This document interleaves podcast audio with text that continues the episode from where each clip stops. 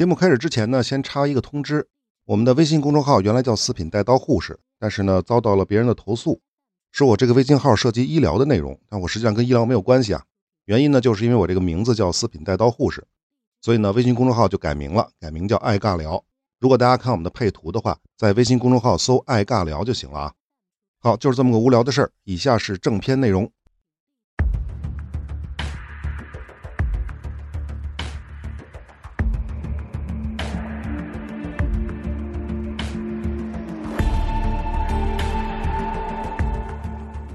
宏观看供求，微观看取舍。大家好，这里是爱尬聊，我是四品带刀护士。上一期呢，我们说到了贝尔福宣言，说到了欧洲的犹太人。那么这一期呢，就来说一说二战之前的巴勒斯坦地区。前面讲过了，巴勒斯坦的阿拉伯人是坚决反对贝尔福宣言的。别说什么建立犹太人的民族家园了，你犹太人来都别来。对了，还有你英国人，你们不就是当年的奥斯曼吗？当年奥斯曼的时候，土耳其人欺负我，现在英国人来了，你他。还欺负我，那英国人不是白来了吗？也就是说啊，英国委任统治下的巴勒斯坦对于阿拉伯人而言，并没有变得更好。那下面来再说一下人口的问题啊。粗略统计呢，一八零零年的时候，巴勒斯坦地区有大概不到七千犹太人，而阿拉伯人有三十万。到了一八八零年，阿拉伯人口增长到了五十多万，增长了不到一倍，而犹太人呢，增长了三点五倍，达到两万多人。一九一五年一战期间。犹太人呢增长到了九万多人，但同期的阿拉伯人并没有明显增长，差不多是六十万人。到一九三一年呢，犹太人口呢大概是十七万人，阿拉伯人呢则为八十多万。那么以上这些数字呢，总结一句话：巴勒斯坦地区的犹太人口跟阿拉伯人口的比例已经从一八零零年的一比四十增长到了一九三一年的一比五。另外呢，我找到了一张图啊。这张图是张图表，这张图表呢可以清晰的看到各个阶段犹太人移民到巴勒斯坦的情况，甚至呢还包括犹太移民的来源比例。这是从一九一九年到二零二零年都有。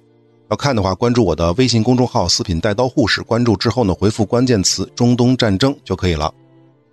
那么，虽然犹太人来到巴勒斯坦定区，他不是通过暴力殖民，但这依旧不能阻挡阿拉伯民族主义的反抗情绪。一九二一年，特拉维夫的雅法港就爆发了暴力骚乱，这是犹太人与阿拉伯人之间的。随后呢，又蔓延到了整个巴勒斯坦，最终造成了四十七名犹太人、四十八名阿拉伯人的死亡，一百四十六名犹太人和七十三名阿拉伯人的受伤，还有数百人无家可归。另外呢，要说的是，大多数阿拉伯人的伤亡是由英国军队在平息骚乱的过程当中造成的。那这件事儿说来其实挺神奇的。雅法骚乱的起因呢，是犹太共产党在雅法游行和散发传单。不过有意思的是啊，犹太共产党是坚定的反犹太复国主义的。你没听错啊，他们是反对犹太复国主义的，因为他们主张的是推翻英国人的统治，在巴勒斯坦呢建立苏维埃政权。那至于民族问题，苏维埃怎么可能会有民族问题呢？然而呢，就在犹太共产党在游行的过程当中，遇到了另外一波队伍，他们呢是犹太复国主义的支持者，是犹太人。双方因为意见不合造成了冲突，搞笑吧？这原本是犹太人之间的这种冲突，但是呢，当地的穆斯林和基督徒还有英国警察也都掺和了进来，结果闹着闹着呢，就传成了犹太人攻击了阿拉伯人，那这一下就乱了，随后就演变成了犹太人跟阿拉伯人之间的冲突，并蔓延到了整个巴勒斯坦地区。那么这个呢，就是雅法骚乱。雅法骚乱之后呢，英国人呢还是意识到了情况的严重性。按照他们的套路呢，就应该尽快的扶植一个巴勒斯坦的政府，傀儡政府。英国呢，只需要派驻高级专员委任统治就可以了。那这样就可以用最低的成本来控制这一地区。因此呢，一九二二年，英国就提出了建立巴勒斯坦委员会的方案。委员会呢，包括高级专员和十名政府官员。这十名政府官员和高级专员很显然都是英国政府指定的。那另外呢，还有十二个人，这十二个人呢是由选举产生的。他们呢是八名穆斯林、两名犹太人和两名基督徒，但是呢，这个方案立刻就遭到了穆斯林的抵制，因为一旦承认了这个方案，就相当于承认了贝尔福宣言啊，因为你这里面有两名犹太人啊，就相当于承认了犹太人在巴勒斯坦的地位。一九二三年，英国方面再次提出了改进方案，但再次遭到了拒绝。到了一九二九年，巴勒斯坦地区爆发了更大规模的骚乱，并引发了希伯伦大屠杀。而这一次骚乱的起因呢，跟耶路撒冷有关。在那个时期啊，犹太复国主义一直是在全世界去宣传耶路撒冷是犹太人的故土，而圣殿山则是犹太的象征。甚至呢，有的犹太出版物出现了这样的插画：在圣殿山的圆顶建筑物上冒出了一面西安主义运动的旗帜。那圣殿山上的圆顶建筑物是什么呀？不就是圆顶清真寺和阿克萨清真寺吗？这可是伊斯兰教的圣地啊！你在这里冒出一面西安主义运动的旗帜，这啥意思啊？因此啊，在阿拉伯世界当中就传言，犹太人呐想要接管阿克萨清真寺。因为这件事呢，双方就通过媒体大打口水仗，终于在一九二八年的九月，在耶路撒冷的西墙发生了冲突。西墙我们前面提到过，叫哭墙，是神圣的犹太遗迹之一，它位于圣殿山的西侧。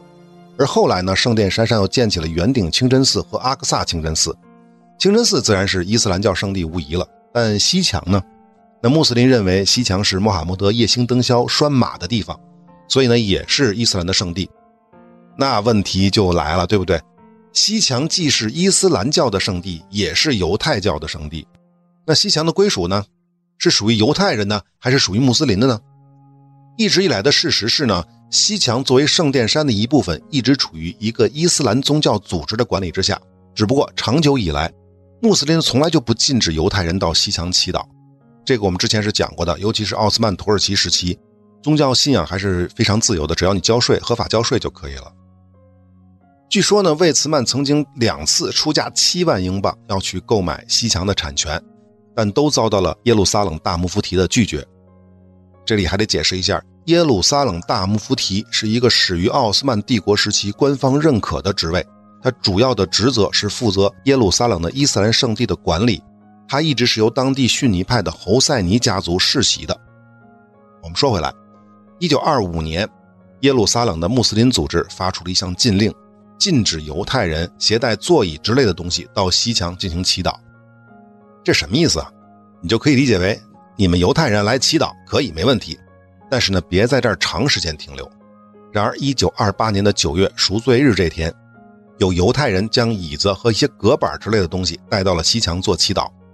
那椅子可以理解，对吧？坐着休息的，隔板呢是用于把犹太的妇女和男性隔开的，他们分别做祈祷的，干这个用的。这穆斯林当然是反对了，我们都说了，你们不能带座椅之类的东西过来，对吧？所以就要求英国警察去清除这些所谓的杂物。结果警察和犹太人发生了冲突。紧接着呢，一九二八年的十月，据说是负责管理耶路撒冷圣殿山的那些穆斯林们，就经常赶着骡子频繁穿越西墙的祈祷区。在这个过程当中呢，因为你赶的是牲口嘛，就会有意或者无意的落下很多牲畜的粪便。有的时候，穆斯林甚至会向在这里祈祷的犹太人泼脏水。另外呢，还有一些穆斯林向英国的警察投诉说，说这犹太人在西墙的祈祷噪音太大了。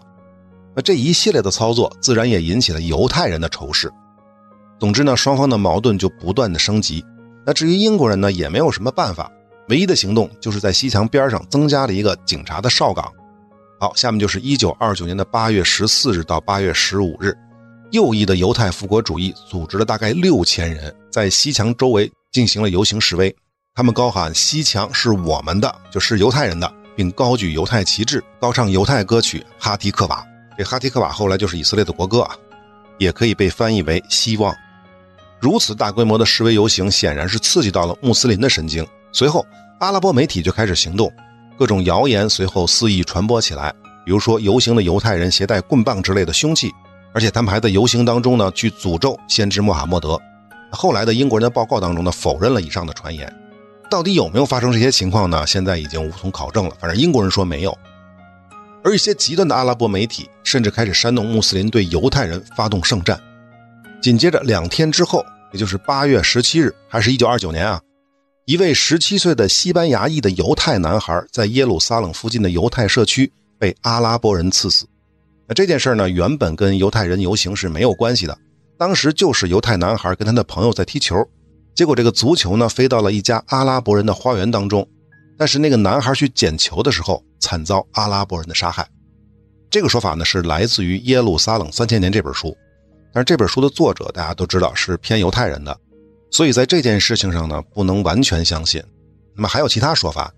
那么另外一个说法，还是这个西班牙裔的犹太男孩，还是跟他的朋友踢球，足球呢滚到了阿拉伯人的西红柿田当中，结果被一个阿拉伯女孩捡到了。犹太男孩为了拿回足球，跟阿拉伯人发生了冲突，但是呢，当时并没有造成任何人的死亡。但是事后，一个阿拉伯青年为了报复犹太人，用刀捅死了一个犹太男孩。那这个呢，就应该是随机捅死的，而不是那个去捡球的西班牙裔的犹太男孩了。另外一个呢，这个说法的一个细节，大家要注意到，是说是被一个阿拉伯女孩捡到的，而这个男孩是十七岁啊，西班牙裔的这个男孩是十七岁，那个女孩多大呢？我估计可能也就十五六岁、十七八岁或者十三四岁是这么个大小。那么这个过程当中，由于宗教信仰各方面的因素，就有可能发生冲突。具体到底是谁的责任，这个事情就不好说了。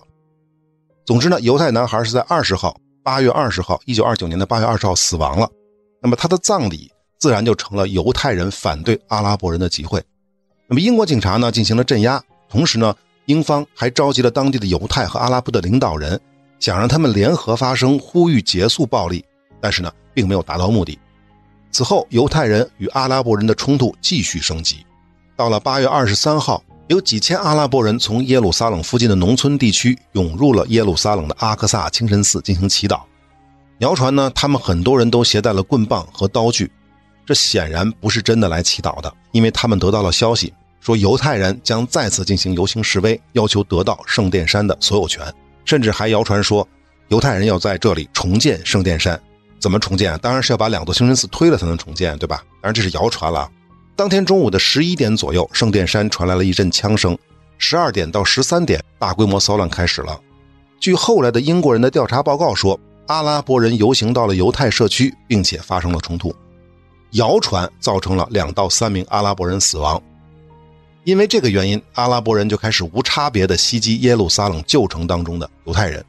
到了八月二十四日，在耶路撒冷城至少有十七名犹太人被杀。那么几乎是同时，阿拉伯人的暴力袭击迅速蔓延到了整个巴勒斯坦地区，像希伯伦呐、采法特呀、卡法乌里亚和特拉维夫等地都出现了阿拉伯人袭击和屠杀犹太人的情况。其中呢，只有海法和雅法，由于当地警察及时开枪示警，局势才没有恶化。但是呢，一些在地理上比较孤立的犹太村庄则被阿拉伯人彻底的焚毁。那么这些地区当中最惨的就是希伯伦。八月二十四号这一天。阿拉伯人袭击了希伯伦的犹太区，简单的来说呢，就是打砸抢烧，再加强奸和屠杀。他们大概杀死了六十五到六十八名犹太人，包括妇女和儿童，打伤了五十八人，其中一些人呢还遭受了折磨，甚至被肢解。后来啊，英国高级专员约翰钱塞勒爵士访问了希伯伦，他写给自己的儿子的信中当中是这么说的：其恐怖是无法用言语表达的。那么太多细节呢，我就不想多说了。相关的照片我也找了很多，但是都没有放上来，因为确实是儿童不宜，可想而知是有多惨。大家有兴趣可以自己去网上翻一下啊，非常的惨。除了希伯伦呢，八月二十九号，采法特也有大概十八到二十名犹太人被杀害，那其中部分人也是被用极其残忍的手段杀死的，另外有八十多人受伤。可能有人会问啊，阿拉伯人如此去屠杀犹太人，英国人不管吗？英国人不是不想管，是管不了。那比如最惨的希伯伦，整个小镇只有一名英国警察，那怎么阻止啊？那实际上呢，即便是整个巴勒斯坦地区，英国也只有一百多名士兵，六辆装甲车，五到六架飞机，这是正规军啊。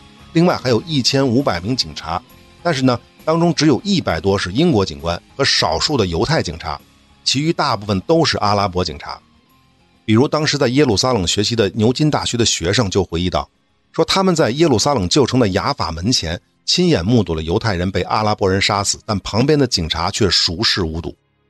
后来呢，英国调查过这件事儿，当时的警察呢辩解说，如果他开枪了，阿拉伯人就会转而攻击警察。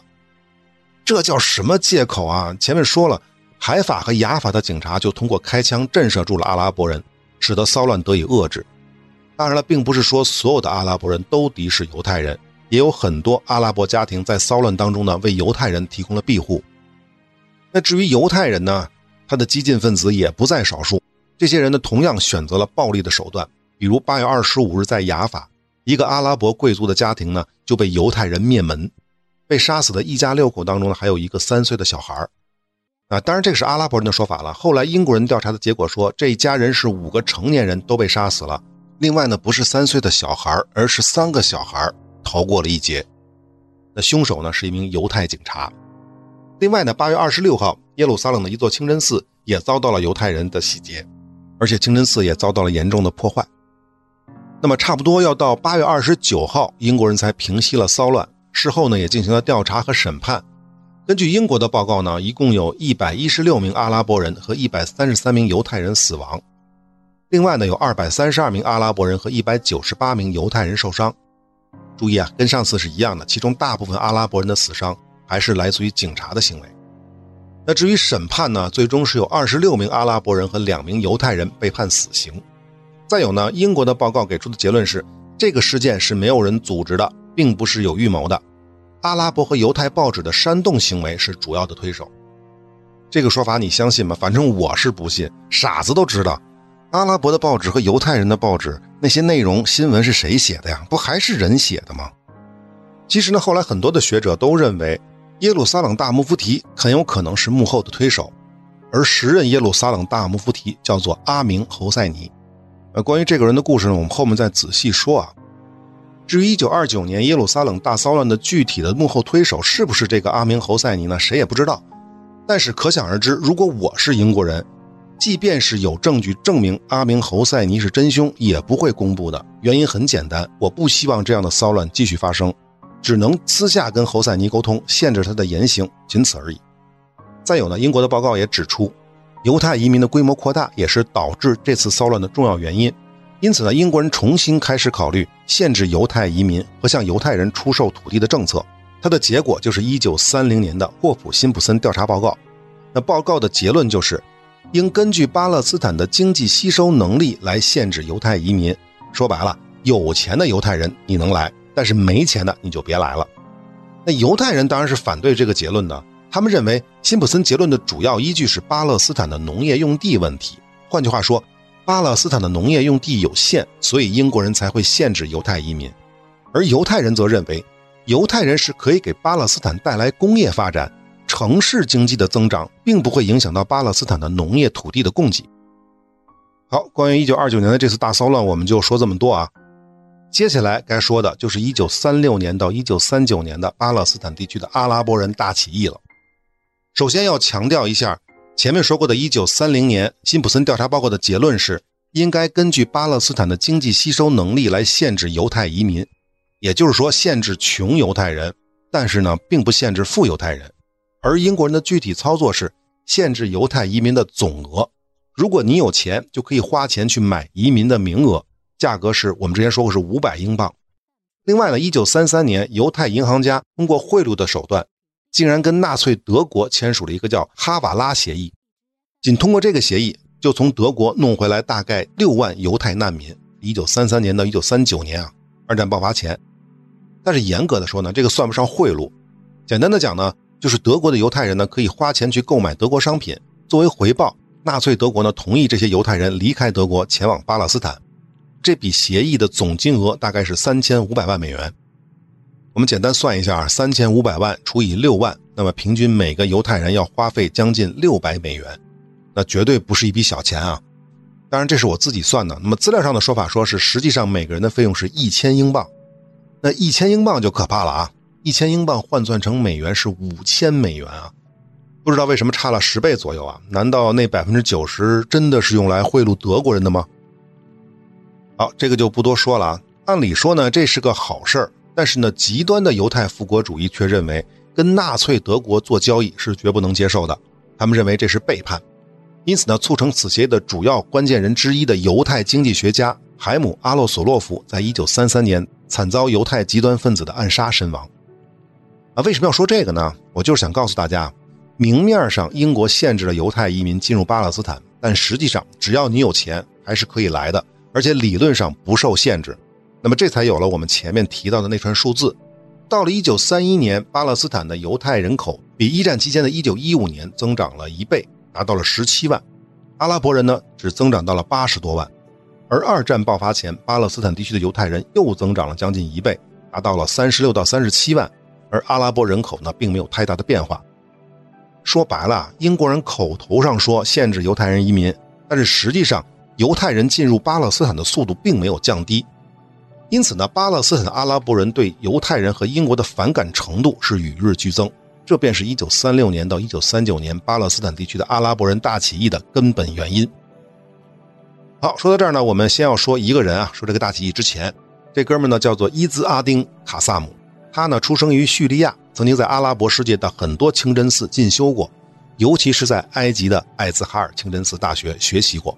那么在艾兹哈尔学习期间呢？卡萨姆接受了用圣战方式复兴阿拉伯民族的思想主张。那么回到叙利亚老家之后呢？卡萨姆开办了一所伊斯兰学校。在法叙战争期间，卡萨姆带领自己的学生在叙利亚通过游击战的方式抗击法军。失败之后呢，又逃亡到了巴勒斯坦，继续在伊斯兰学校做老师。据说呢，在这个期间，他与耶路撒冷的大穆夫提阿明侯赛尼往来密切。但是呢，在一九二九年大骚乱之后，两人就分道扬镳了。原因是阿明侯赛尼拒绝继续通过暴力方式反抗英国的统治和驱逐犹太人。呃，关于这个说法是真是假呢？听到后面讲阿明侯赛尼的时候，你再去分辨啊。这里我们先就不讨论了。一九三零年开始，卡萨姆组建了自己的队伍，并多次发起对犹太平民的袭击。那么，如果按照现在的标准，这都是恐怖袭击啊，包括什么暗杀啊、炸弹爆炸之类的。到了一九三五年，他已经拥有了一支两百人的队伍，也有说是八百人。总之呢，卡萨姆的暴力活动越来越频繁，而且呢，也不再是只袭击犹太人了，还经常去破坏英国控制的铁路线等等。一九三五年底，一名巴勒斯坦的犹太警察被杀害，英国人的认定这是卡萨姆组织所为，所以呢，展开了对他的追捕。卡萨姆最终是被英国警方击毙了。然而，就在卡萨姆的葬礼上。出现了数以千计的阿拉伯人，他们绝大部分是农民和底层劳工，而巴勒斯坦的阿拉伯媒体呢也是大肆渲染卡萨姆的死亡。为什么要说这个呀？其实呢很简单，就是想说啊，此时的巴勒斯坦地区，阿拉伯人当中的底层，他们更加倾向于用武力来驱逐犹太人，反抗英国的统治。那关于这个说法的准确性呢，我个人是比较存疑的。我还是更相信这是阿拉伯媒体煽动的结果。那么是谁在煽动呢？那毫无疑问啊，自然是掌握阿拉伯媒体的那些阿拉伯精英了。那最典型的例子就是耶路撒冷的大穆夫提阿明侯赛尼。而同时呢，犹太人也没闲着，为了自保，他们也在积极的武装自己。比如在卡萨姆死前的两个多月，英国警察就在雅法港查扣了一批走私的枪支弹药，包括二十五挺机枪、八百支步枪和四十万发子弹。那这批军火的收件人是一个犹太的准军事组织，叫做哈加纳，这是希伯来语啊，它的本意是防卫。那么哈加纳诞生于一九二一年的雅法骚乱之后，相当于是民兵的性质。一九二九年大骚乱之后呢，其武装力量呢进一步加强，后来的以色列国防军就是以哈加纳为核心建立起来的。那么接下来就是一九三六年的图勒凯尔姆枪击案了。那么这个事情很简单啊，一九三六年的四月十五日，据说是卡萨姆生前的追随者在公路上设卡收过路费，说白了就是抢劫路过的车辆。结果在这个过程当中呢，杀死了两名犹太人，还打死了一人。因为当地的英国专员拒绝为死者举行公开的葬礼，结果引发了犹太人在特拉维夫的大游行。第二天就有两名阿拉伯劳工被犹太人杀死，据说那是哈加纳干的啊。此事为导火索。阿拉伯人和犹太人在特拉维夫爆发了冲突。那么接下来，巴勒斯坦地区的五个阿拉伯政党联合在了一起，呼吁进行总罢工。这个是代表民间的。那么四月二十五号，耶路撒冷大穆夫提阿明侯赛尼组织了阿拉伯高级委员会，也宣布进行总罢工。那这是代表上层的。委员会还决定，总罢工要持续到英国政府从根本上改变其现行的政策。包括彻底禁止犹太人的移民，彻底禁止阿拉伯土地转让给犹太人，成立巴勒斯坦国家政府和议会，等等吧。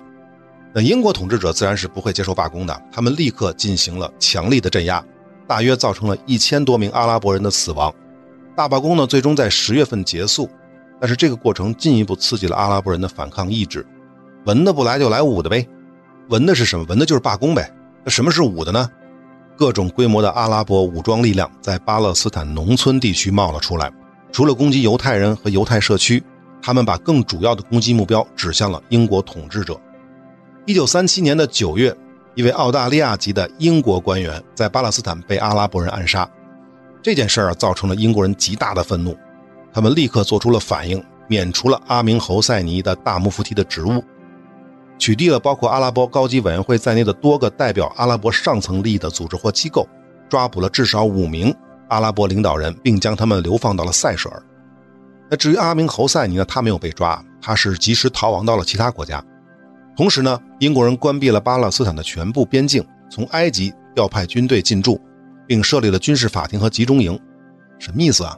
这英国人要来狠的了，要跟阿拉伯人搞大清算。你英国人想跟我清算，我们阿拉伯人还要先跟你英国清算清算呢，对吧？一九三八年的十月。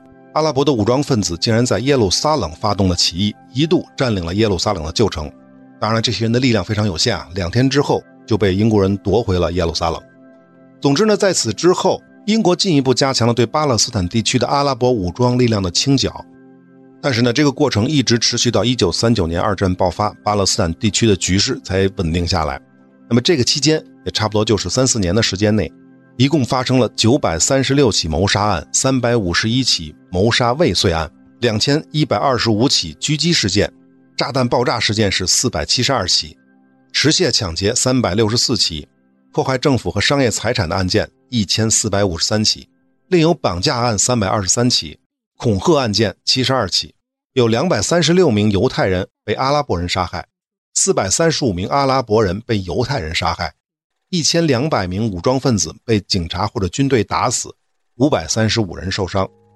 那么另有资料说呢，这个期间共造成了两万阿拉伯人的伤亡，其中五千人死亡，而且这五千人当中呢，是有四千人是死于英国人之手，也就是说被英国军队或者警察打死的。那另外的一千人呢，就是死于犹太人的袭击了。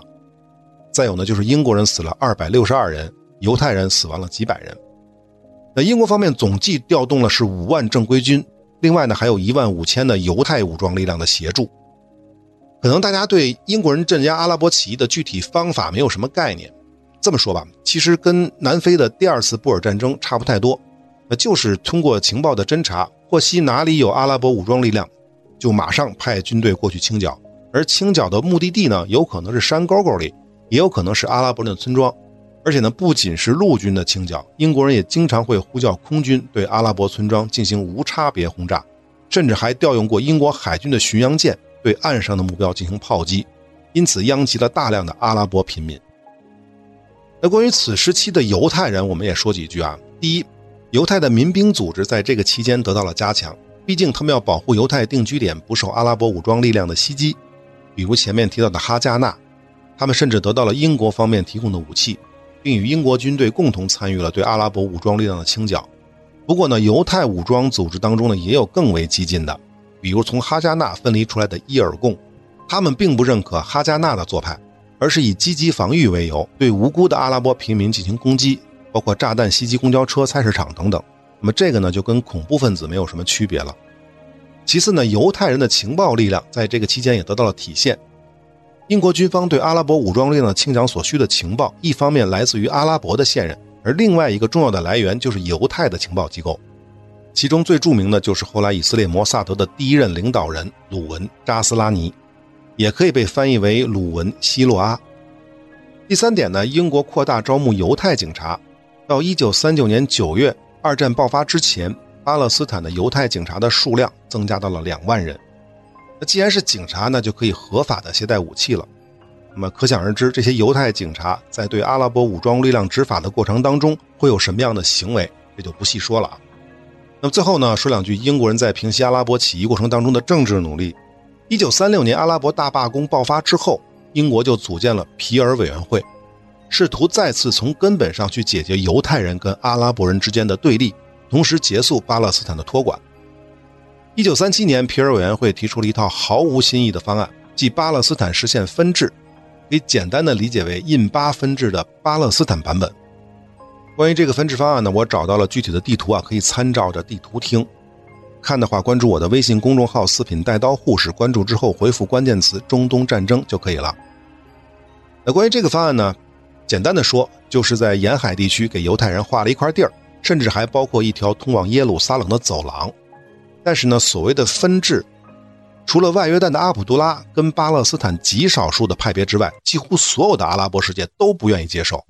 如果接受了，就相当于承认了贝尔福宣言。那至于犹太人方面呢，则存在严重的分歧。前面讲过，极右翼的犹太复国主义组织是想要得到全部的巴勒斯坦，甚至外约旦，所以他们也是反对这个方案的。那么皮尔委员会失败之后，英国又在1938年搞了一个伍德黑德委员会，最终提出了 A、B、C 三个方案。这部分我也准备了地图，大家可以参照着听啊。所谓的 A 方案呢，就是在皮尔委员会的方案上呢进行了细化。那根据这个 A 方案，犹太国的犹太人跟阿拉伯人的比例是一比一，差不多都是三十万。而阿拉伯部分呢，有七千犹太人，另外有五十万阿拉伯人。啊，不过呢，我怀疑这个资料是有问题的，这个七千可能是有问题的，可能是七万，因为这个时间点上，巴勒斯坦地区的犹太人总人口是三十六到三十七万。刚才说了，那边就犹太国那边是三十万。所以阿拉伯国这边应该是七万才对，六万到七万才对，而不是七千。所以我怀疑他这个数字是有问题的。这是 A 方案啊。那么 B 方案呢，跟 A 方案基本相同，它只是缩小了犹太国的规模，将加利利地区呢设为永久的委任统治，也就是还是英国人管理。另外呢，还把雅法以南的部分地区呢也划到了阿拉伯这边。那根据这个 B 方案呢，犹太国当中呢，犹太人跟阿拉伯人的比例是三比二。三十万犹太人，二十万阿拉伯人，而阿拉伯部分就确实变成七千犹太人，另外是五十万阿拉伯人。至于英国人委任统治的这个区域呢，是九万阿拉伯人和八万的犹太人。啊，这是 B 方案。那最后是 C 方案。C 方案呢是进一步的修改方案，犹太国的面积更小，只有一千两百平方公里。那多出来的部分呢，都给了英国去做委任统治。C 方案的犹太国的人口构成呢是二十二万犹太人和五万阿拉伯人，阿拉伯部分呢是不到一万的犹太人跟四十多万阿拉伯人，英国委任统治的部分呢大概有三块加起来啊，加起来是十五万犹太人和四十多万阿拉伯人。同时呢，该计划还会实现阿拉伯国家、犹太国家跟英国委任统治领土的关税联盟。那伍德黑德委员会极力推荐的就是方案 C，原因很简单，只有方案 C 当中呢。犹太国跟阿拉伯国的人口构成当中，己方的民族占据人口的绝对优势。这里主要指的还是犹太国。方案 A 当中，犹太国的人口比例是一比一；方案 B 当中呢，犹太国的人口比例是三比二，犹太人三，阿拉伯二，这个不算绝对优势啊。只有方案 C 当中是二十二万犹太人对五万阿拉伯人，这才应该算是绝对优势。不过这个方案 C 也是有代价的。依然有十几万犹太人跟几十万阿拉伯人还要去接受英国人的委任统治。说实话，看完这个计划之后，我觉得非常非常的搞笑，尤其是方案 C，也就是英国人推荐的这个方案 C。为什么这么说呢？即便是犹太人跟阿拉伯人都同意按照这个套路各自建国，那大英帝国呢，不还得对付委任统治区那些犹太人跟阿拉伯人的矛盾吗？这不是脱了裤子放屁吗？当然，阿拉伯人和犹太人各自也不会同意啊。一九三九年，双方代表应英国政府的邀请，在伦敦进行了圣詹姆斯会议，也被称为一九三九年的圆桌会议。另外呢，英国人不止请了巴勒斯坦地区的犹太代表和阿拉伯代表，也邀请了五个阿拉伯国家的代表出席，他们分别是埃及、伊拉克、沙特、也门和外约旦。为什么呀？烘托气氛的氛围组呗。别忘了，此时的这五个国家名义上是独立的，但实际上都是依附于英国。那至于犹太代表方面呢，也不止来自于巴勒斯坦地区，更包括来自于美国、欧洲、英国、南非这些国家的犹太人。那目的也很清晰了，就是要抵消这些阿拉伯国家氛围组代表的作用。经过一个多月的圣詹姆斯会议，并没有达成任何结果。阿拉伯方面的需求底线是巴勒斯坦独立，结束英国委任统治。不允许存在所谓的犹太民族家园，停止犹太移民。贝茨曼为首的犹太代表提出的底线是：英国的委任统治可以继续，犹太移民的速度不能降低，最多呢可以提高移民的标准。另外还有两条我没太看懂啊，一条是说增加投资以促进巴勒斯坦的发展，但原文上是没有写谁增加投资，是英国人还是犹太人。那么第二就是犹太人在巴勒斯坦缺乏少数民族地位。那这条我每个汉字都认识啊，但是不知道他说的是什么意思？是说犹太人必须得到少数民族的地位呢，还是说不能被欺负的意思？搞不清楚。不管了。总之，一九三九年圣詹姆斯会议不欢而散，没有结果。但是英国人不干啊，这他马上就要打二战了，英国需要回到一战时的状态，也就是说，既需要阿拉伯人的支持，也需要犹太人的帮助。你们谈不拢，那老子就作为巴勒斯坦的宗主国，直接宣布结果。那这个呢，就是一九三九年白皮书。那关于这部分内容呢，一九三九年白皮书呢，我们下期再接着聊。下期再见。